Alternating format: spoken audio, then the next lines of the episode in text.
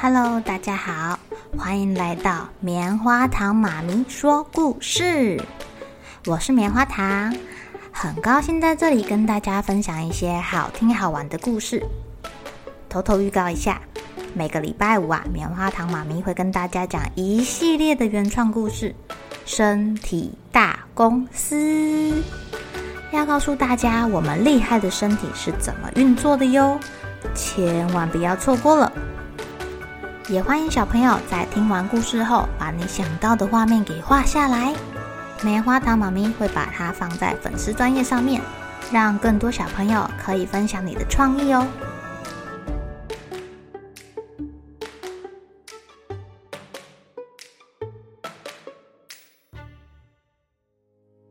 Hello，亲爱的小朋友，今天过得怎么样呢？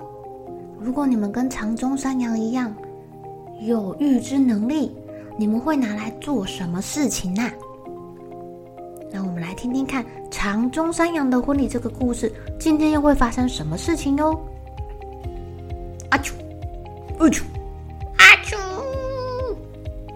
哎呀，躲在树梢的小鸟们全被飞跃惊人的喷嚏声吓得飞走了。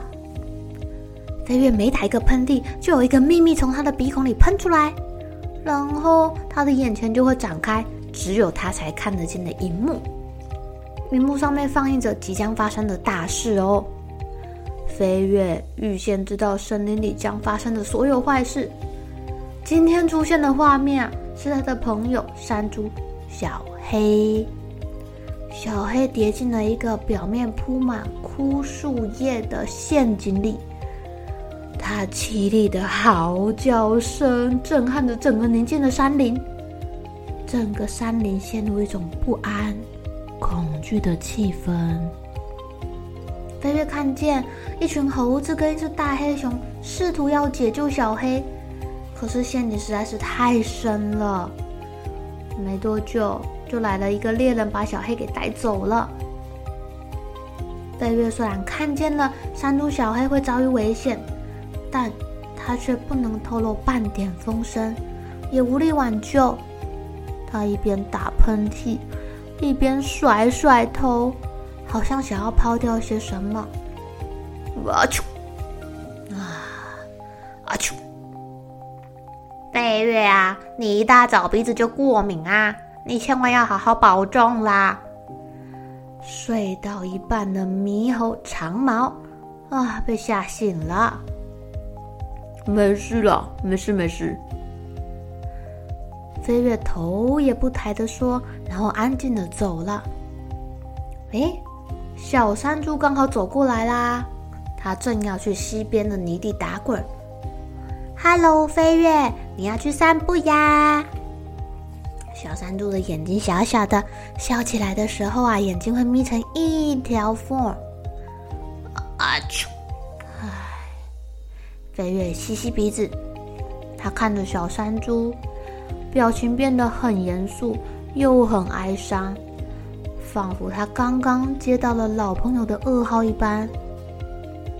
嘿，小黑啊，你最近要多小心啊！没事，多待在家里陪陪孩子吧。明明知道小山猪的命运不能改变，但飞跃还是忍不住想要暗示他什么。也许，也许。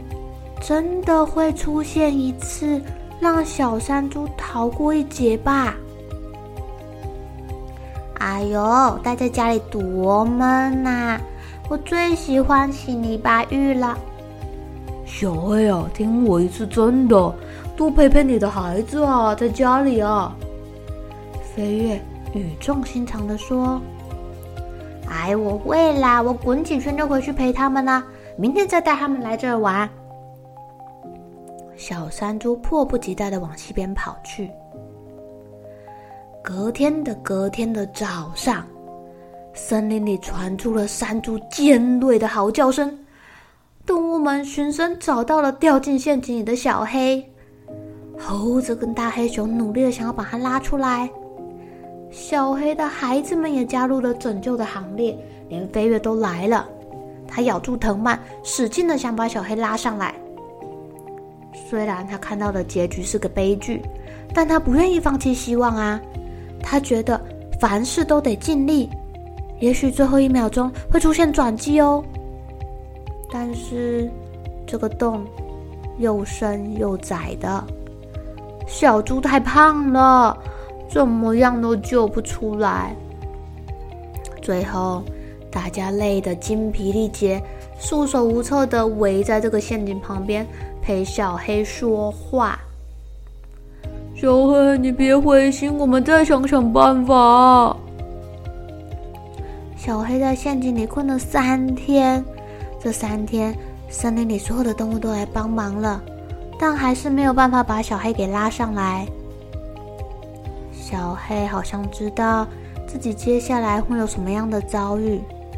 他平静的叫大家别再浪费力气了。其实啊，动物们也明白啊，因为他们知道猎人就要来了。这是猎人的习惯，他每隔三天就会上山巡视他布下的陷阱。今天第三天了，长毛摘来几根嫩竹笋来给小黑吃，这是他最后的一餐了。飞月。我早该听你的话，留在家里陪陪我的孩子的。嗯，听到这句话，飞跃的眼泪终于滚了下来。他们听到远处传来了树叶被踩碎的声音，越来越近，越来越近。动物们赶快跑去躲起来。他们看到猎人来了，抛下绳索，七手八脚就把小黑给拉上来。小黑被捆得四脚朝天，给扛走了。森林的动物越来越少，伙伴一个一个走了，森林将变得更加死寂。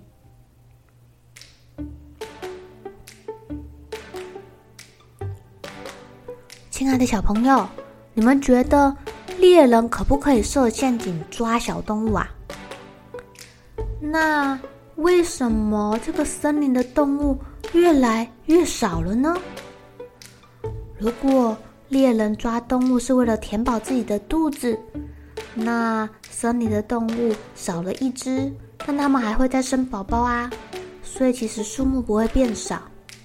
但如果猎人抓了一只、两只、三只、四只，把大家都抓走了，动物们没有生下下一代。